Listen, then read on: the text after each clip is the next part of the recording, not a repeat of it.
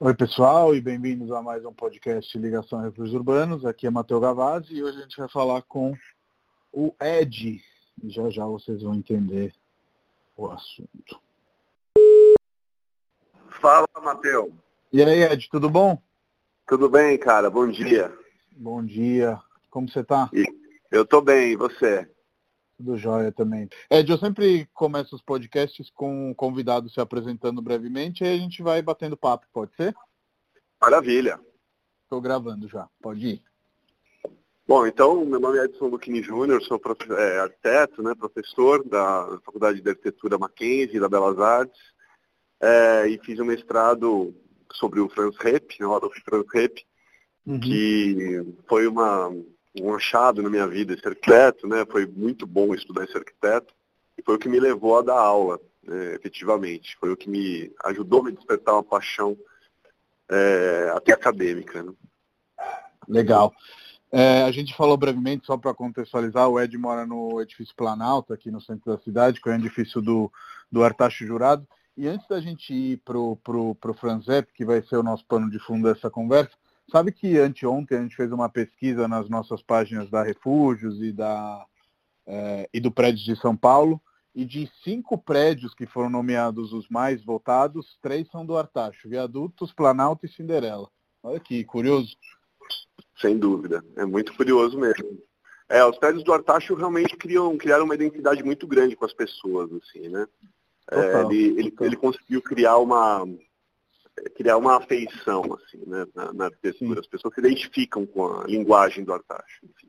Total. É, ele só perdeu para Louveira, segundo lugar, e, e Copan. É, no, no, primeiro lugar, mas aí o Copan ele é gigante no imaginário das pessoas, né? Deveria até estar fora da competição, digamos assim. Com certeza. É, indo pro, pro Franzep, quem era esse cara? Eu sei que você tem um estudo, um estudo grandíssimo, inclusive a gente já fez até uma palestra com você no próprio Edifício Itália, uma das maiores obras dele, mas vamos começar do início. Então, o Transrap é um alemão, né, que veio para o Brasil com 45 anos de idade, né, já com uma bagagem profissional muito grande, com uma vivência pessoal dramática, né, uhum. foi uma pessoa que vivenciou intensamente a Segunda Guerra Mundial, é, e, e, viveu de maneira dramática a Segunda Guerra Mundial. Né? E, assim, foi um arquiteto que se formou no contexto da eclosão da arquitetura moderna, da, da habitação mínima, da padronização, do, do, cuidado com o pormenor. Né? Então, ele estudou na Escola de Artes e Ofícios de Frankfurt, que era uma, uma escola é, totalmente já associada à forma bauhausiana de ensino.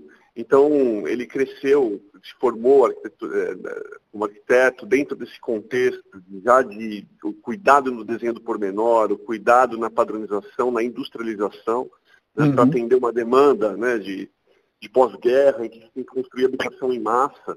Né? Então, Sim. ele foi formado nesse contexto né, é, de total é, industrialização, padronização, mas com, com, com capricho, com design, com cuidado.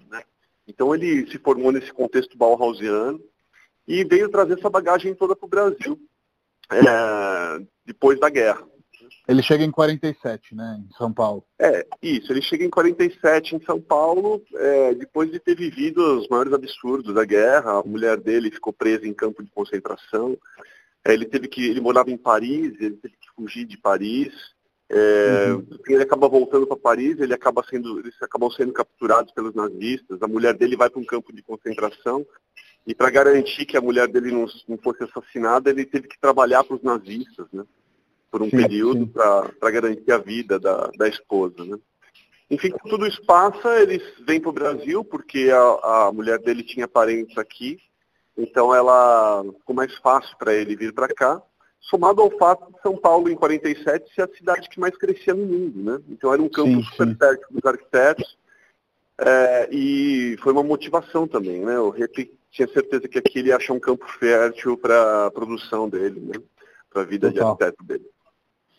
E nesse momento, né, o primeiro encontro feliz que ele faz é com o Jacques Pilon, né? Acredito um pouco por essa precedência francês, né? E na, naquele naquele momento ele trabalha antes com o Le Corbusier e depois com o Ginsberg, e acho que esses nomes ecoaram ali nas orelhas do, do Pilon, né? De alguma maneira. Não, com certeza. Mas assim, o que é interessante, né, é que, e é dramático ao mesmo tempo, você imagina um arquiteto de 45 anos, já com uma baita bagagem profissional, tendo trabalhado, tendo trabalhado em Paris com Le Corbusier, mas que teve todos os seus registros destruídos pela guerra. A única coisa sim. que ele tinha, que ele traz ao Brasil é a palavra dele e a experiência profissional porque ele tinha toda essa vivência, mas ele não tinha como provar isso. Você, você imagina, ele, ele, perdeu tudo na guerra, né? as pessoas perderam uhum. tudo. Então ele chega aqui no Rio de Janeiro e ele tem que procurar emprego e as pessoas têm que acreditar na palavra dele. Ele fala, trabalhei com Le Corbusier. Acho que todo mundo devia torcer o nariz para isso e falava, ah, tá bom, vai, tá brincando. é, é, claro, mas ele, ele, mas aí, claro, quando ele começa a trabalhar, ele demonstra claramente, as pessoas deviam perceber a, a, o talento dele, né, e a bagagem, o know-how técnico dele. Então, uhum. o Pilon foi assim, ele chegou aqui no Brasil em 47, ele foi procurar emprego, né? E aí ele achou o Pilon. Não são fatos confirmados, é, esse modo como ele encontrou o Pilon, mas de falar com, com alguns pesquisadores e falar, entrevistar pessoas durante o período do mestrado, é, parece que ele encontrou o Pilon como? Vendo uma placa ele estava andando pela cidade e ele começou a ver várias placas do Jacques Pilon, né? placas de obra, muitas obras do Jacques Pilon. O Pilon era um arquiteto francês que já estava há muitos anos aqui no Brasil, veio pequeno, na verdade, para o Brasil, e tinha vários projetos acontecendo pela cidade. Né? Então, o Rep viu uma placa com nome francês e foi procurar esse escritório, porque uhum. o Rep falava o Rep falava francês fluentemente, ele morou na França há muitos anos, né? Sim, então ele falou, poxa, eu quero trabalhar nesse escritório desse arquiteto que produz tanto na cidade. Então ele foi lá, no escritório do Pilon, conheceu o Pilon, o Pilon deu uma chance para ele, acreditou na palavra dele, né, em todas as coisas que ele, no portfólio que ele tinha mental, né, porque na verdade uhum. todo o material físico destruído, e começou a trabalhar com o Pilon. Né? Então, e, e rapidamente ele adquire uma importância dentro do escritório do Pilon. Né? Ele começa a, a, mudar a linguagem do escritório do Pilon. Né? E isso acontece, se consolida na produção do edifício do Estado de São Paulo, do jornal Estado de São Paulo, lá na Major Quedinho, com a Xavier Toledo, com a São Luís, né? que é um uhum. projeto do Jacques Pilon, com total a mão do REP. Né? Foi o REP que, que mudou esse projeto, que ia ser um projeto Art Deco. Né? O uhum. Tinha desenhado para o Júlio de Mesquita um projeto Art Deco, para a sede Muito do Jornal mais de São Paulo. no estilo Jacques Pilon, né? bem Jacques Pilon, bem Art Deco, com os princípios ainda bem acadêmicos né, de arquitetura. Uhum. E o Rep chega né, no escritório e, e, muda totalmente essa linguagem Art Deco do Pilon. Né? Então, é muito interessante que o Júlio de Mesquita, ele odiou o projeto. Né? Ele, o Júlio de Mesquita falava, pô, mas o edifício que é a sede de um jornal, ele tem que refletir os valores contemporâneos, né? ele tem que expressar o que há de, de mais moderno. Né? Um prédio de um jornal tem que expressar essa contemporaneidade, não pode ser um prédio é, com estilos é, superados. Né? E aí o, o Jaquilon passa para o REP a, a, a, o projeto desse edifício e o REP incorpora os elementos, brise solé, é, aquela fachada é, curva, côncava, desenhando uma praça na esquina, né? É, e, e o, o Júlio Mesquita adora esse projeto, é um projeto que, que é construído. É executado, né? É executado. É, e esse prédio tem uma série de características muito marcantes, muito interessantes. Né? Aquele relógio que marca a esquina, e aquele relógio é muito interessante para um edifício é, que é a sede de um jornal. Aquele relógio marca o ritmo da cidade, marca o, tempo dos fatos noticiosos. Né? Então, assim, aquele, aquele prédio vira um ícone da metrópole. Né? aquele prédio que tinha as aquele painel luminoso com as notícias correndo na fachada. É, tinha janelas de vidro que mostravam a, as máquinas imprimindo o jornal num ritmo acelerado, então quem passava na rua via essas máquinas rodando, né, marcando o ritmo da metrópole que mais crescia é, no mundo. Né. Então, um edifício extremamente urbano, cosmopolita e contemporâneo para a época. Né. Sim. Então o REP conseguiu muita notoriedade com, a, com o projeto desse edifício. Né? Ele conseguiu notoriedade não só dentro do escritório do Pilon, mas é o que leva ele a abrir o seu próprio escritório e trabalhar em carreira solo. Né? Uhum. Nessa, nessa carreira solo, ele, ele vai mais para os edifícios residenciais, que era aquilo que também ele já tinha feito em Paris, né, com o Ginsberg e, e, e esse trabalho de, de, como você falou, arquitetura como indústria, mas não como indústria sem falta de requinte, mas sim como é, suprir uma necessidade de moradia que naquele momento era latente. Se hoje é latente, né? Imagina naquele momento, né? Não, com certeza. Né? Ele já tinha uma bagagem profissional em Paris muito grande, ele tinha, eles tinham construído 12 edifícios, né? Claro, uhum. entre alguns edifícios residenciais e casas e fábricas, ele, em parceria com o Jean Ginsberg em Paris, ele produziu bastante, ele já tinha um know-how profissional muito grande. E vale salientar que ele trabalhou com Le Corbusier, é até interessante essa passagem, né? que ele trabalha com Le Corbusier, mas também não tinha nenhuma documentação sobre isso. Isso era uma coisa que ele falava e as pessoas tinham que acreditar na palavra dele. É, mas é interessante que ele não, como ele não tinha nada, ele tinha pagado, ele não tinha nenhum registro documentado, ele não conseguia tirar o CREA aqui no, uhum, em São Paulo. Ele não conseguia ter o CREA, a obtenção do CREA. Então, no desespero, a mulher dele manda uma carta para o Le Corbusier, é, falando, é, pedindo para o Le Corbusier confirmar em carta que, que o REP trabalhou com ele, para levar essa carta no CREA para tentar comprovar, né, com a palavra do Le Corbusier, que o REP era arquiteto. Né? E aí a mulher do REP manda essa carta e o REP e o, e o, manda essa carta e o Le Corbusier responde a carta dizendo sim, o REP trabalhou mesmo comigo. É, uma carta muito sucinta, até com quatro, cinco linhas, mas ele confirma e aí a partir disso as coisas, mesmo assim demorou muito tempo para o REP conseguir o, o CREA. Né? Mas uhum. é interessante que o, que o Le Corbusier ele apagou dos registros dele próprio o nome do REP como colaborador, por medo de, de perseguição né, na guerra. Porque, exatamente, ele ficou com medo de tá, ter um, ser associado ao nazismo, por ter um arquiteto alemão é, na equipe. Então está raspado com gilete de várias plantas o nome do, do Franz Repp dos arquivos do, do Le Corbusier. Do, do Le Corbusier. Olha que história. Exatamente. Mas depois ele mesmo confirma, né?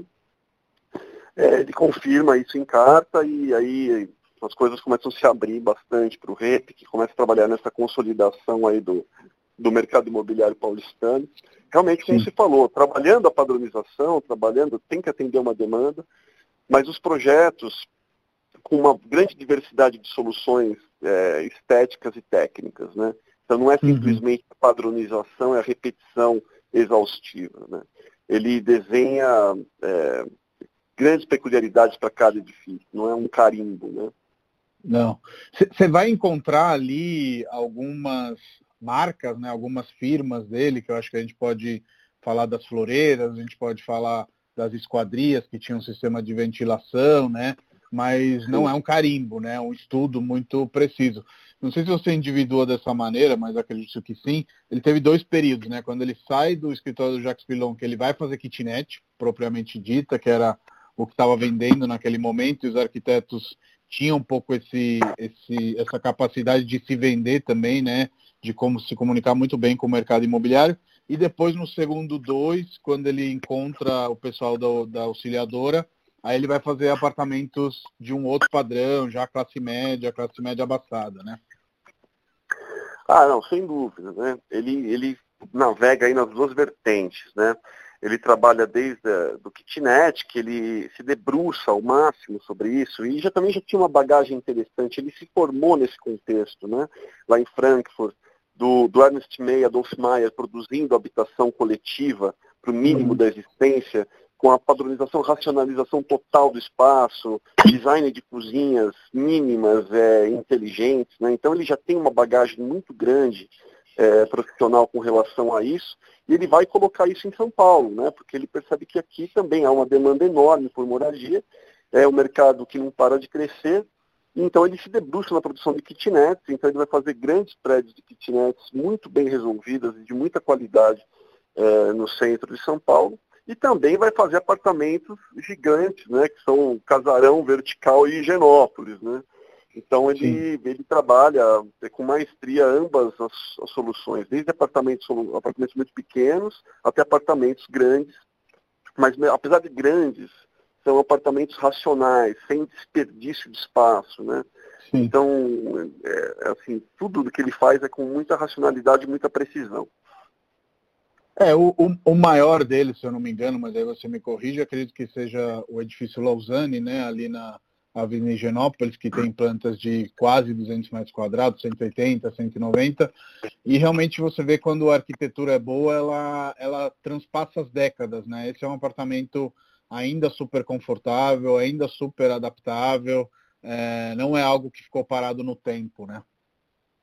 Não, com certeza, né? Se você olha o edifício Lausanne hoje, ele é um edifício atemporal, né? Sem dúvida.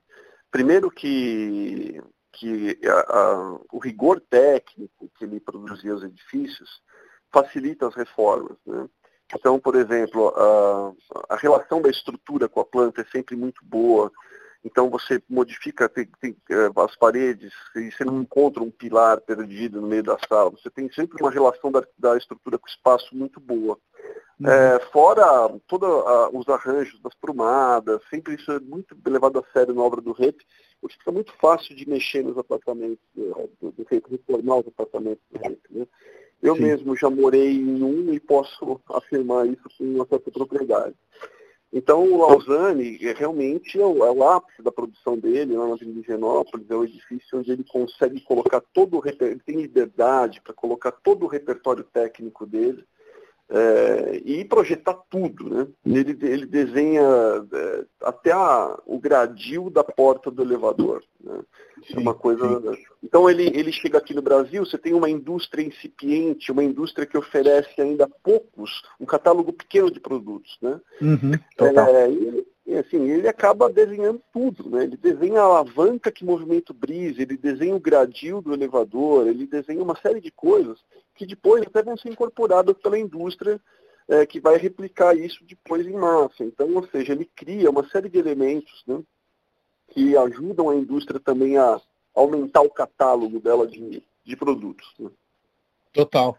É, isso era algo até que eu estudo outros arquitetos também, e você vê que os grandes realmente acabavam fazendo isso. Então, ali do lado dele tem o Prudência, do Rino Leve, onde ele também teve que desenhar tudo, porque, como você bem falou, não tinha muita coisa para escolher, e não com o requinte e o refinamento que esses arquitetos é, pretendiam e queriam criar. Né? O, o, Otávio, que é meu sócio que mora no Arlinda, é, ah, conheço bem os apartamentos de vários prédios do Francisco, mas sempre me surpreende exatamente esse ponto que você tocou das alavancas. Cara, os prédios estão ali há 60 anos, 70 anos e as alavancas funcionando perfeitamente, os, é, as engrenagens perfeitas e todo o estudo por trás desse conforto térmico né, que, que, que ele projetava. Não, com certeza. Né? Ele era um arquiteto assim, muito ligado nisso, né, em projetar conforto térmico. Primeiro, desde a da, da orientação do apartamento, da, do modo como ele orienta em relação à, à insolação ao apartamento. Né? Essas, essas escolhas sempre eram muito corretas. E é muito interessante que um arquiteto foi, foi, ele foi formado, claro, na Europa, num lugar de clima frio, mas quando ele chega no Brasil, ele entende absurdamente, assim, muito claramente a nossa realidade climática, e ele vai projetar edifícios muito corretos, adequados ao nosso, ao nosso clima tropical. Né? Então ele cria, ele vai abusar aqui desses caixilhos que fazem troca de ar na fachada, ou seja, janelas que têm uma entrada de ar por baixo, de ar frio por baixo, e uma bandeira móvel em cima que faz a saída do ar quente. Então você tem uma troca de ar no apartamento muito interessante.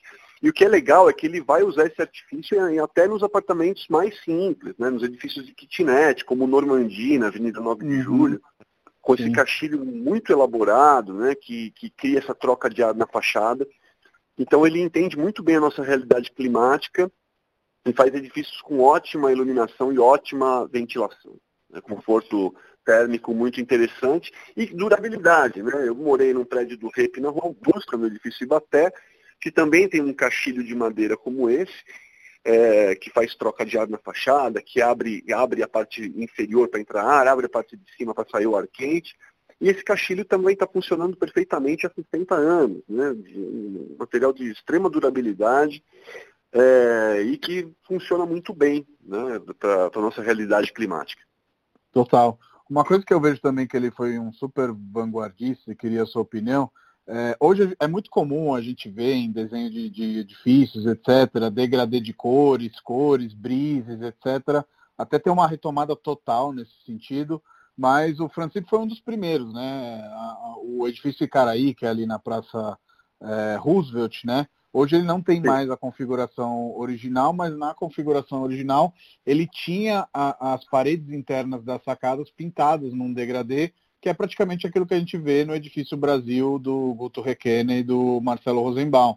Ou seja, o cara estava fazendo há 60 anos aquilo que hoje está é, sendo de alguma maneira replicado, né? Tudo bem que nada ah, se inventa e tudo mais, mas acho que essa questão da cor, né, que em parte a gente até falou do Artacho no início, é, era até um pouco criticada, né, considerada brega, e hoje deixa com que esses edifícios sejam icônicos, né?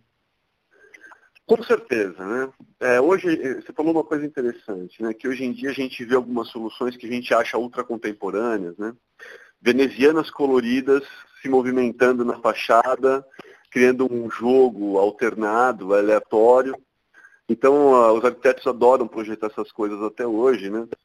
Mas o REP já abusava disso há, há 60 anos atrás, né? Então, esse movimento cromático na fachada, que é muito clara no edifício Lausanne, inclusive o edifício Lausanne, lá na Avenida de Higienópolis, hoje ele tem três cores, que é o vermelho, branco e o verde, mas ele foi pensar, eu tenho uma perspectiva do REP que mostra que ele pensava em mais cores até, uhum. para essa fachada e acabou sendo executado só três. É, enfim, mas ele abusava desse elemento cromático. E no Icaraí isso era muito, foi muito contundente mesmo. E, e, é, e, remete um pouco também à unidade de habitação de Marsella, né? Que o Le Corbusier Sim. também pintar, pintou os interiores das fachadas com, com as cores primárias, né? E no Icaraí, é, esse prédio na Praça Roosevelt, na Praça Roosevelt é um prédio que se destacava muito na paisagem por causa dessas cores, né? pintadas sim, sim. na fachada, e que esse nosso empobrecimento cultural, uma, uma pena, as pessoas pintaram tudo de branco, é, e descaracterizou bastante o prédio, né? Que era um marco Total. lá na Praça Roosevelt, o prédio das varandas coloridas, né? Sim, Mas sim. realmente, esse movimento cromático é muito presente na obra dele, aparece é, em vários momentos e também o das venezianas alternadas, né? As venezianas uhum. que se movimentam na fachada criando esse jogo, é, não só cromático, como esse jogo de movimento aleatório, que é amplamente Sim. replicado e copiado. Eu mostro para os meus alunos isso sempre, né? Quando eles têm uma solução de fachada como essa, se achando ultra contemporâneos, eu mostro os projetos do REP, falo, ó, o tio REP já estava fazendo isso há 60 anos atrás. E acho uma história muito curiosa, que é bacana, que você me contou, é que você se apaixonou pelo Franz Epp, né, certo ponto, entrou em contato com a arquitetura dele e descobriu depois que você tinha morado ou é, tinha um, um, apartamento de um parente em Santos, né, que, que, que era do Franz Epp e você acabou descobrindo depois, ou seja, você tinha quase que um destino com esse arquiteto, né? É, exatamente. Né? Desde estudante de arquitetura, né, em começo dos anos 2000, eu, eu já me apaixonei pela obra do Rep. Assim, em passeios pelo centro da cidade com os professores, é, os professores começaram a me mostrar os prédios do Rep e eu me encantei pela arquitetura dele ainda como estudante. É, então já começou essa paixão aí pela arquitetura do Rep ainda como estudante e meu TFG na época, meu trabalho de graduação foi sobre prédios modernos do centro da cidade, com destaque aos prédios do Franz Rep. É, quando eu fui fazer mestrado e eu tinha que recortar um tema para o mestrado, né, eu falei, ah, bom, eu queria continuar estudando os edifícios modernos, né, a arquitetura moderna do centro de São Paulo, mas eu precisava de um recorte um pouco mais específico. Né? Aí então, até conversando com as pessoas que me ajudaram, inclusive meu sócio me ajudou nesse recorte, assim, né? Falou, pô, cara, faz o REP, você gosta tanto do REP, né? E você já, já tem um contato, né? Então, acabei recortando o meu mestrado para estudar os edifícios residenciais do Franz Rep. Aí começaram a acontecer uma série de coincidências que parece que me mostraram que eu estava no caminho certo, assim, né? que isso ia ser uma coisa que era realmente o que eu tinha que fazer. Né? E realmente foi isso, foi descobrir que eu frequentei um apartamento em Santos desde criança, que era o apartamento da minha avó, e esse apartamento ele era um projeto do Franz Rep né? Uhum. E eu não sabia. Então, quando eu estava, quando eu estava comecei a estudar a obra do Franz Rep, comecei a levantar todos os edifícios que o Rep tinha produzido no Brasil, é, eu olhei lá que ele fez dois prédios em Santos, né? Sim. Aí eu olhei, edifício Jequitibá. A hora que eu olhei isso, falei, não, não é possível. Na hora me veio na cabeça a fachada do edifício e eu falei, claro que é do REP esse prédio. Sim. Como que não sabia disso? Eu tinha um apartamento do REP que eu frequentei toda a infância, não sabia que o projeto era do REP. Quando eu comecei a fazer o mestrado, eu descobri que eu mesmo tinha um apartamento que era do Trans REP na praia, aquela minha família tinha, né?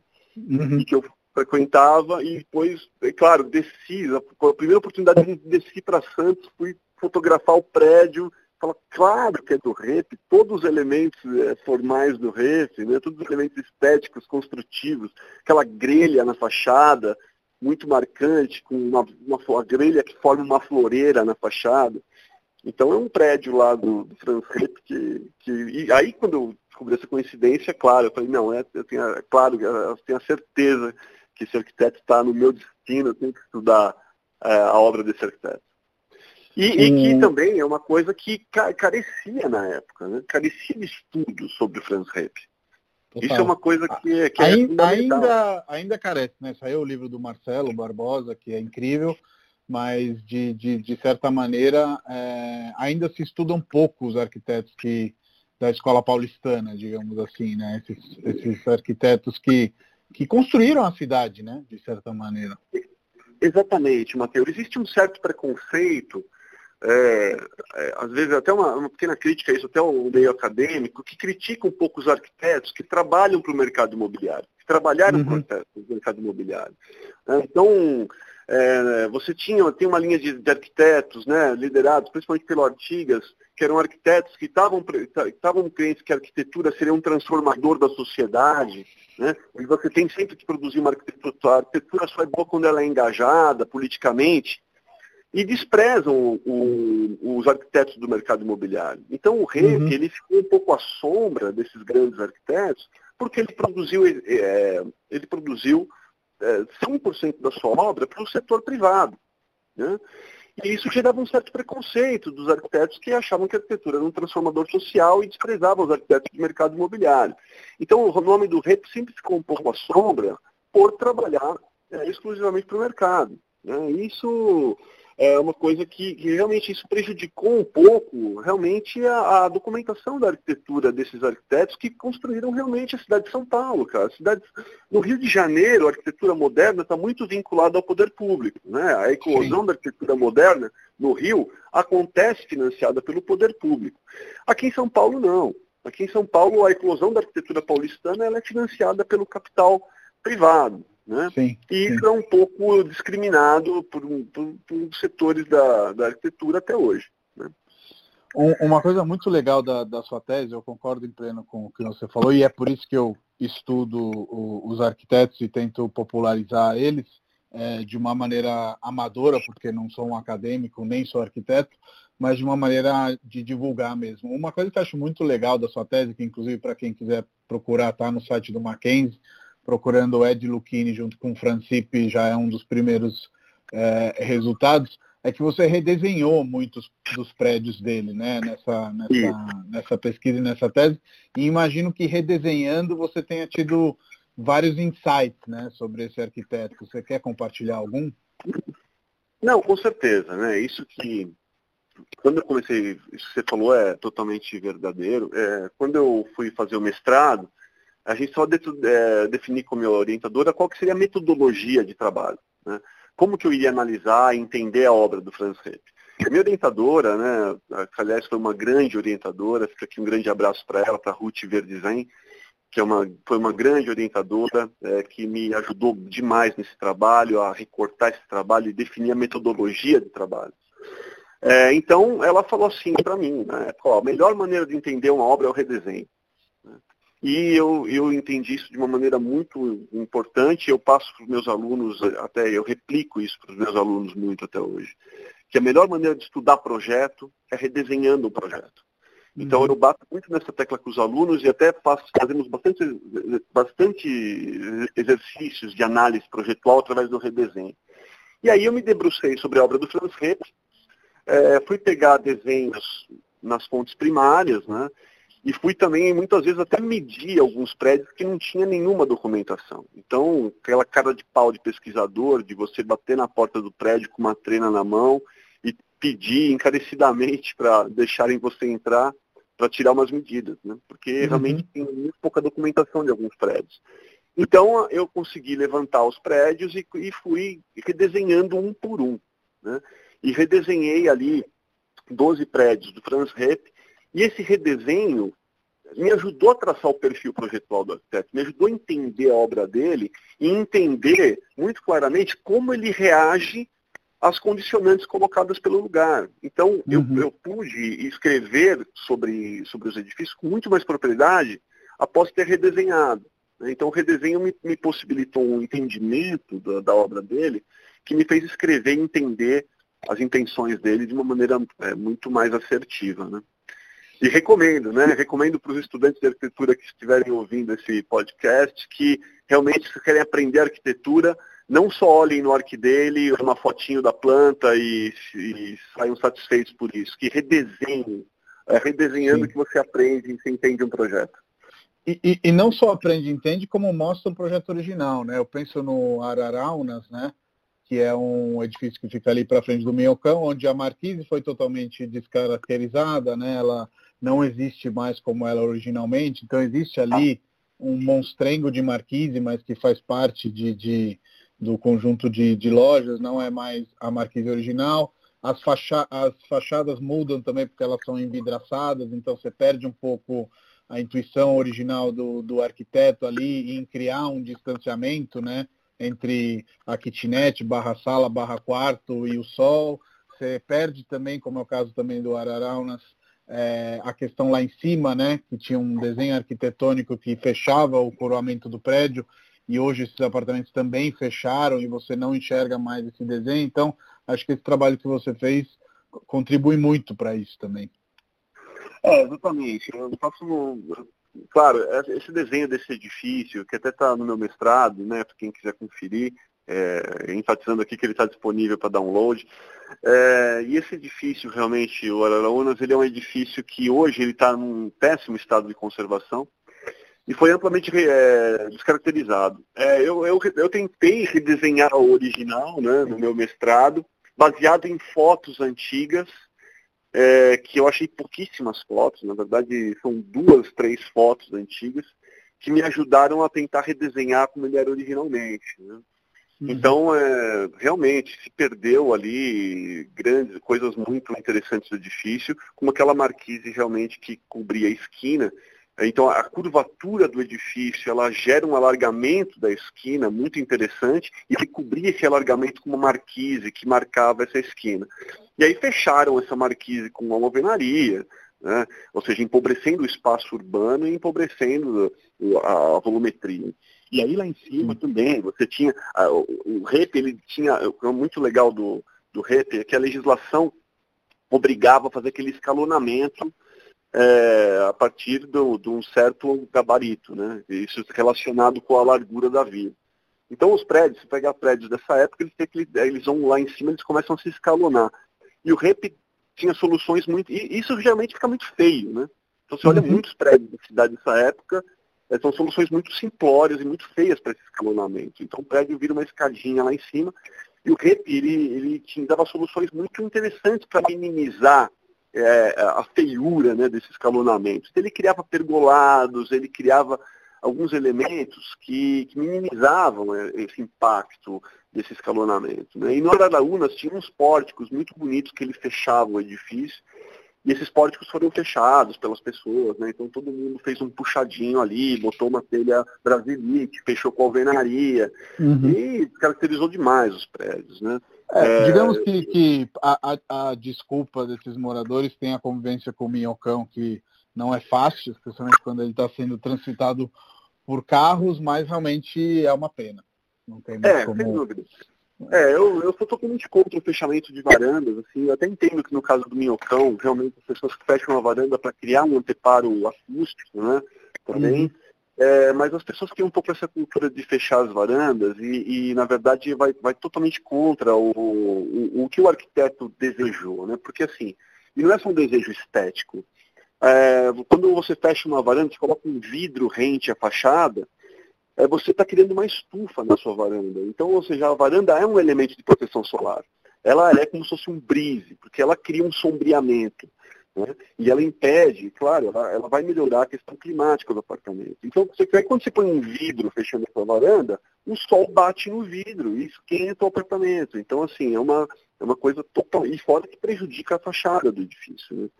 Então, assim, isso é uma cultura paulistana de fechar as varandas, mas do meu ponto de vista, sobre a questão é, técnica e estética é totalmente equivocada. Sim, total. Uma coisa que você falou, você falou de rua aí, aí já me veio aqui é, o, o Lugani Locarno, que é o edifício que mais se comunica né, com, com a rua, porque na verdade ele cria um alongamento da rua Itacolomi, que hoje não existe mais porque foram colocadas grades, né? Mas no, no projeto original era como se a rua Itacolomi continuasse ali, né? Que é uma coisa linda porque é uma gentileza urbana extraordinária do arquiteto, né? É, é, então é muito, muito interessante isso, e até uma coisa um pouco paradoxal, né? Porque se a gente é, perguntar assim se o Rep é um arquiteto moderno, ele é essencialmente moderno, né? Com todas as, as palavras, né? Só que o modernismo é caracterizado pela, posso dizer, pela descaracterização da cidade tradicional e pela, pela criação de uma nova ordem urbana, né?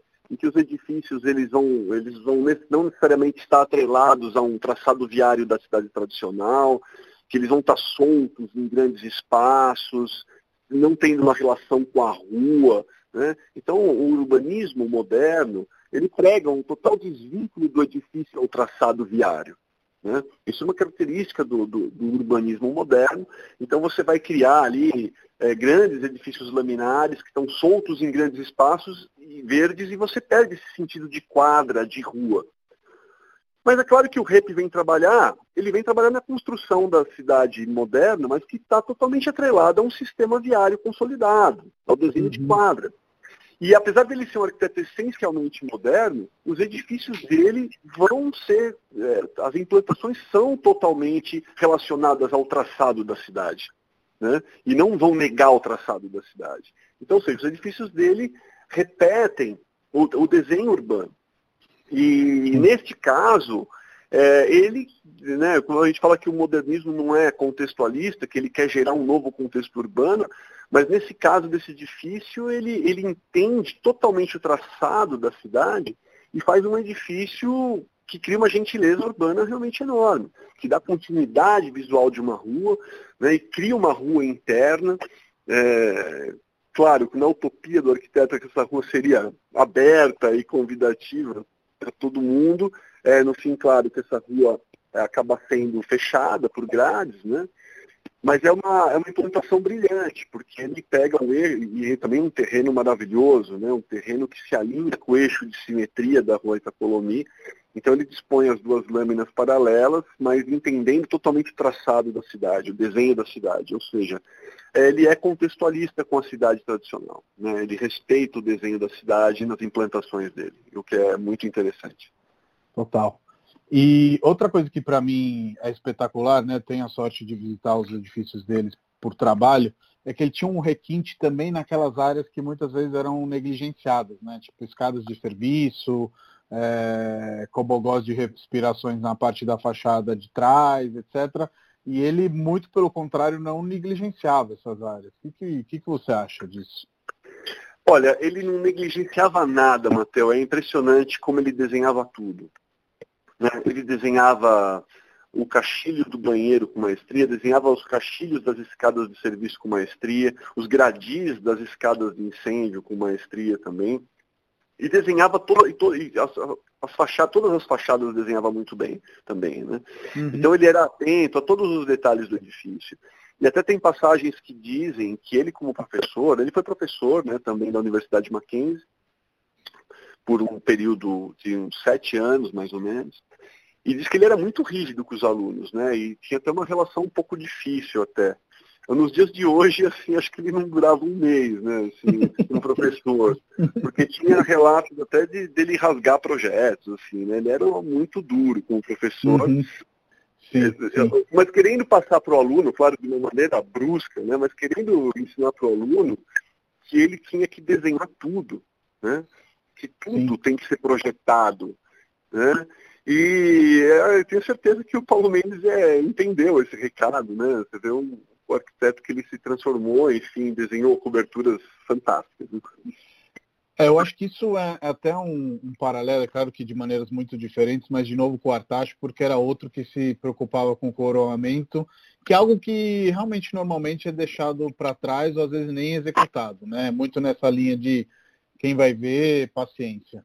E, e, sempre pensando em quem vai ver, uma coisa que eu acho muito interessante de alguns projetos são esses brises, né, que ele coloca fixos, cimentícios na, na fachada, não sei se brise é o termo correto, você me corrija, para evitar que um apartamento veja o outro. A questão também das, das, fachadas curvas tem a ver com essa questão de privacidade. No Arlinda, a própria floreira já cria esse distanciamento entre um apartamento ou outro. De novo, é um elemento que para venda e para incorporação encarece, entre aspas, não é necessário, mas que para o uso do dia a dia é extraordinário. Né? É, exatamente. Né? Ele vai criar um, um repertório de soluções justamente para tentar individualizar os apartamentos um pouco. Né? Esses, esses prédios de kitnet, que tem muitos apartamentos, é, ou seja, cada janela é um apartamento, é, cria um problema de privacidade entre esses apartamentos. É muita gente morando junto e o REP estava preocupado em como dar qualidade para isso. Né? Então ele vai criar realmente elementos na fachada é, que, que, servem, elementos que se projetam, né? elementos que avançam na fachada e que criam uma certa individualidade entre os apartamentos. Então ele se debruça sobre o desenho disso, né? Então ele, ele vai projetar, ele tem um repertório de soluções para isso interessante. No Arlinda ele usa um repertório, que a floreira realmente se transforma nesse, nesse elemento. E em edifícios como o Normandie, como o Arapuana, Rua Martins Fontes, ele também projeta é, esse elemento que se projeta na fachada, individualiza os apartamentos, que parece umas orelhinhas, né, que é um elemento curvo que, que, se projeta na fachada, individualizando um pouco dos apartamentos. E esse uhum. elemento acaba servindo também como uma espécie de proteção solar, porque é um elemento que ele sai perpendicular à fachada e ele impede uma insolação é, lateral, então, normalmente os edifícios que têm essa, essas, essas protuberâncias na fachada, essas saliências, eles são fachada sudoeste, bate um sol forte de lado à tarde. E esses elementos acabam criando sombra uhum. também para o sol Sim. da tarde de sudoeste, que isso bate forte. Né? Então ele sempre. O que é interessante na obra do Rep é que nada é gratuito, nenhum elemento também é só estético. Né? Todo elemento ele tem uma. ele está associado à estética e à função. Né? Nada é, é, gratuito na obra dele. Tudo tem um porquê.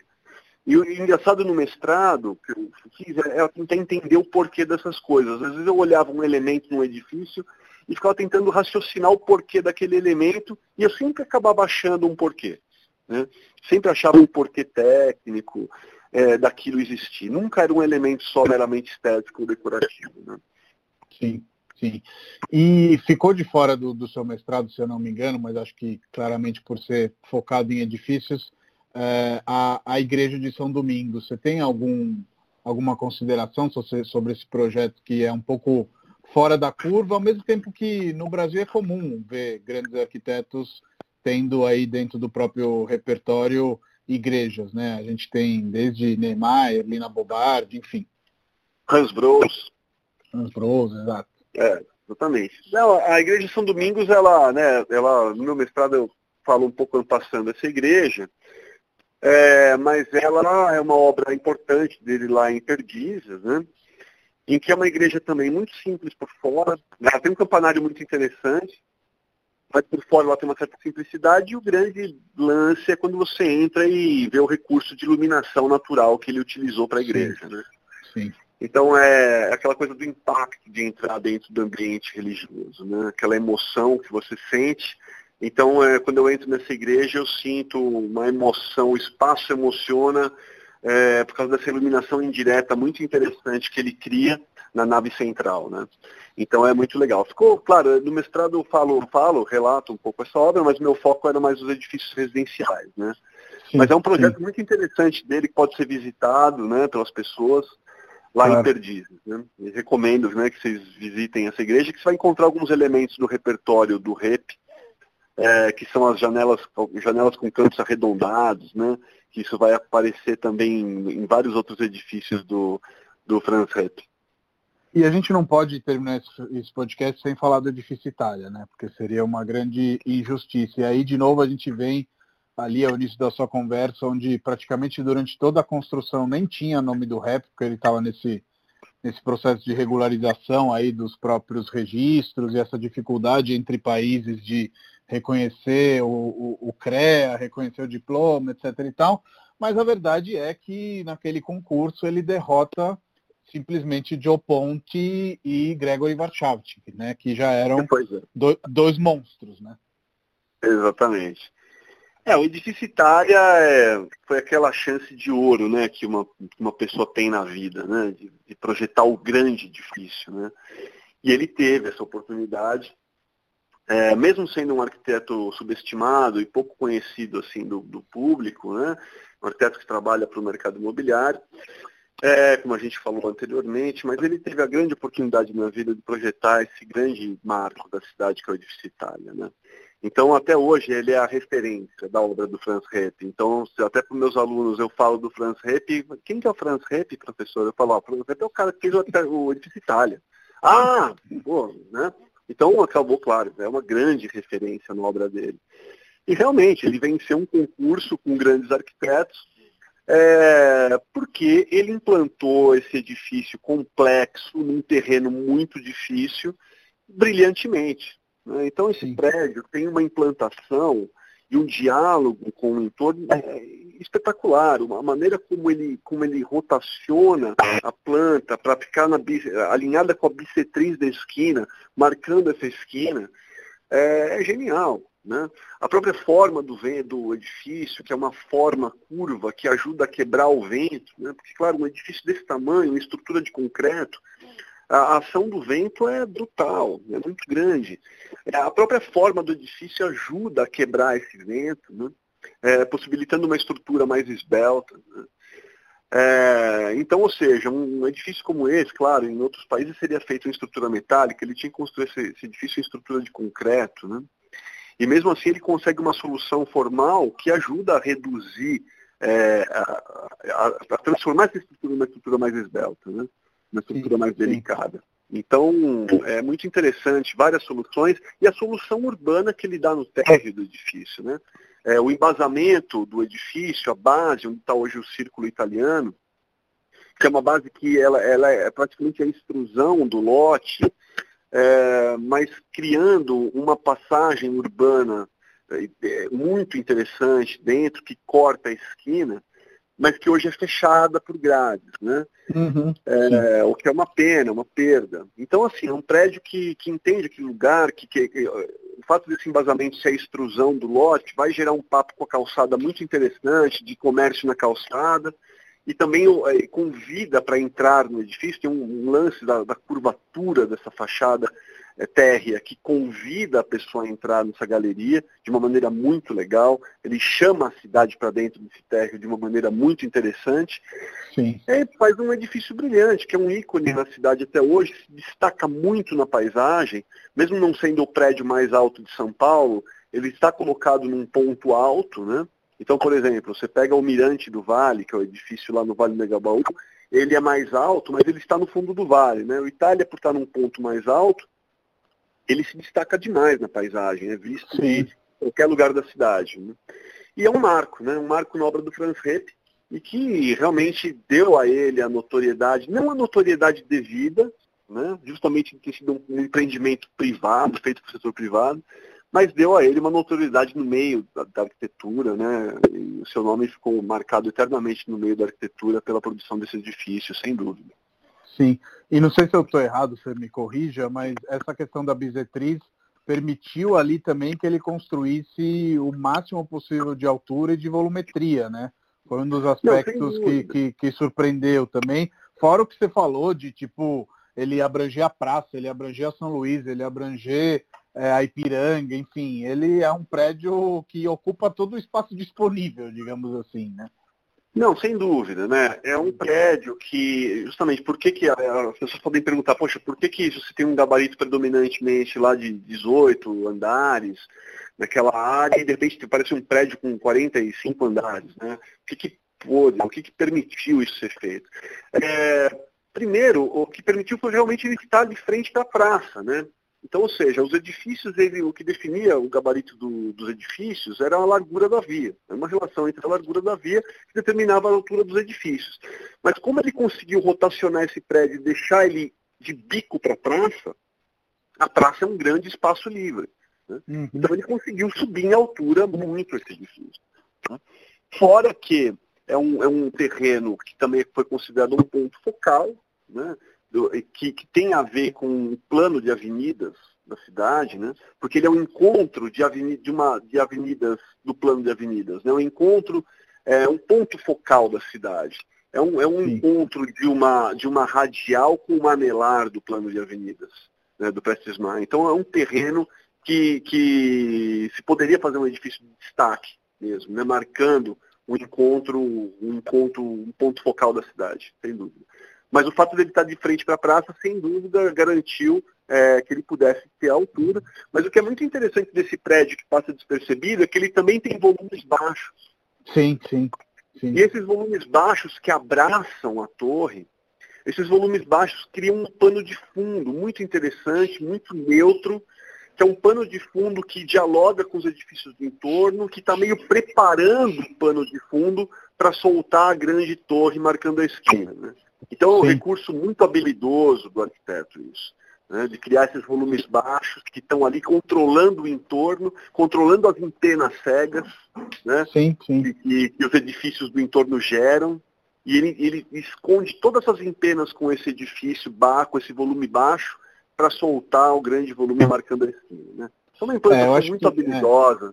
num terreno e, difícil esse para mim é o grande lance, assim, ele anular entre aspas os edifícios atrás para criar esse volume solto num lugar que não seria solto, na verdade, e com essa habilidade de fazer isso também quase que mimetizando, né, esses edifícios Exatamente baixos, digamos assim, né? Não, com certeza. E se não tivesse esses edifícios, esses volumes baixos, a gente veria antenas cegas né, dos edifícios uhum. do, do entorno. Então ele Sim. controlou, ele, ele escorou o entorno, né, ele conseguiu controlar o cenário para soltar o grande volume e dar uma neutralidade estética também a esse embasamento, a, esse, a esses edifícios de fundo, né, de volume baixo, e dar uma neutralidade estética intencional para dar mais ênfase realmente ao volume, ao volume alto. Né? Então é, é muito habilidade. Né? Ele, é. ele, ele, ele, mostra todo o repertório técnico, artístico dele nessa, na produção desse edifício, sem dúvida. Né? Total. Para a gente concluir, Ed, você quer deixar aqui uma provocação? Eu queria te fazer essa pergunta. Se você acha que tem algum arquiteto que merece mais estudos, algo parecido com o que você fez com o rap, não sei, de repente você já deve ter feito isso com algum aluno, enfim. Olha, eu acho assim, o recado que eu deixo é convidando as pessoas a estudar esses arquitetos é, que foram muito subestimados ao longo da história, é justamente por essa questão de um certo preconceito com arquitetos que produzem para o mercado imobiliário. Eu acho que isso é um desserviço é, à história da arquitetura brasileira, não estudar esses arquitetos. Né? Porque uhum. realmente a nossa cidade, São Paulo, é uma cidade construída essencialmente pelo capital privado, é, e não estudar isso é negar a própria história da cidade. Né? Então eu acho que eu convido todos os alunos que estão afim de fazer uma iniciação científica, fazer um mestrado, um doutorado, a estudar esses arquitetos, né? É, subestimados. Né? E o REP era um desses. Né? Mas tem muitos outros né, que ainda podem ser, ser estudados. É, e, e, eu convido os alunos a estudarem para contribuir, para escrever essa história da arquitetura moderna paulistana, de uma maneira mais completa. Faltam vários capítulos ainda dessa história para serem escritos, às vezes por um preconceito. Os orientadores não querem orientar, né? Elas falam, ah, eu quero fazer um trabalho sobre o Herbert Duchenes, né, que foi um arquiteto polonês também que trabalhou sobre o. E muita gente não vai querer orientar esse trabalho, não. Esse cara trabalhou para o mercado imobiliário, não, esse cara é um anti-arquiteto, enfim. Acho que a gente tem que acabar com esse preconceito e escrever a nossa história. Né? Escrever Sim. a nossa história, independente de posição política, não, sem politizar o debate, a gente tem que falar de arquitetura. Né? Sim, sim. É, a gente tem que construir a nossa história da arquitetura. E realmente, é, mesmo dentro da obra do próprio Franz Repp, o meu mestrado é um, é um recorte do, do, do, do, trabalho do Marcelo Barbosa. O Marcelo Barbosa ele começou, ele faz uma, uma, uma, um primeiro estudo nas fontes primárias de uma maneira mais panorâmica, eu foco nos edifícios residenciais. Mas ainda uhum. tem várias casas do Franz Repp para serem estudadas, tem fábricas, tem uma série de outras coisas que ainda não foram estudadas com profundidade, né? E podem ser estudadas ainda, né? Dá mestrado. Só as casas do Franz Repp podem dar um mestrado também. Total. Então, total. ou seja, né, eu convido aqui as pessoas que estudem esses arquitetos, porque eles construíram a história da nossa arquitetura paulistana e merecem ser exaltados, com certeza. É, eu tive a sorte de ter algumas das casas do, do Francep na, na minha carteira e de novo voltava ali a questão de projetar puxador de armário, é um negócio incrível. Ed, muito obrigado pelo papo, acho que foi muito proveitoso e para mim foi uma delícia conversar com você. E a gente é vizinho praticamente, mas a gente vai ter que esperar para tomar um café, né? Nos vemos com certeza em, em breve. Obrigado, Matheus. Foi um prazer, né? Espero que isso contribua, né? Que os alunos e as Muito. pessoas interessadas em arquiteturas ouçam é, e conheçam mais sobre a obra desse grande arquiteto, que é o Adolf Franz Repp, que merece estar no hall aí dos grandes arquitetos é, que produziram aqui no Brasil, tá bom? Um grande abraço para você e esse café fica para depois da quarentena, com certeza. Fechou. Um abração. Ótimo dia. Tchau, Matheus. Muito obrigado. Tchau, tchau, tchau.